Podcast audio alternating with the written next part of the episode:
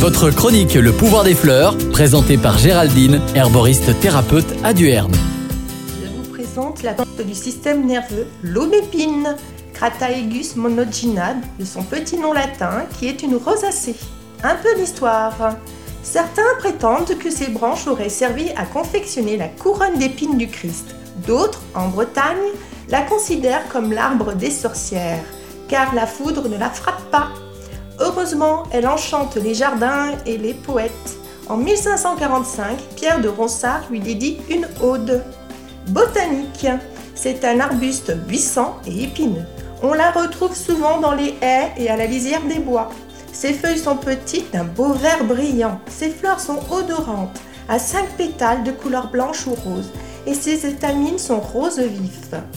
À l'automne, nous retrouvons à la place de ces fleurs de mini-pommes à un noyau nommé sénel que l'on récolte pour fabriquer de la confiture.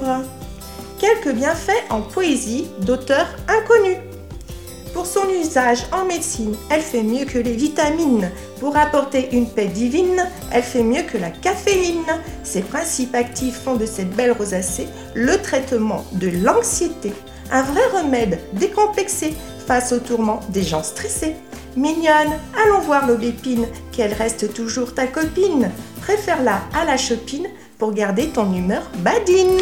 Contre-indication, elle n'est pas indiquée chez les femmes enceintes ou allaitantes et chez les enfants de moins de 12 ans. C'est une plante sédative qui peut entraîner une baisse de la vigilance. Elle a aussi des interactions avec certains médicaments. Phrase subtile Je t'apporte la paix intérieure pour que tu t'illumines dans la joie et le bonheur. Merci et à bientôt les amis des plantes.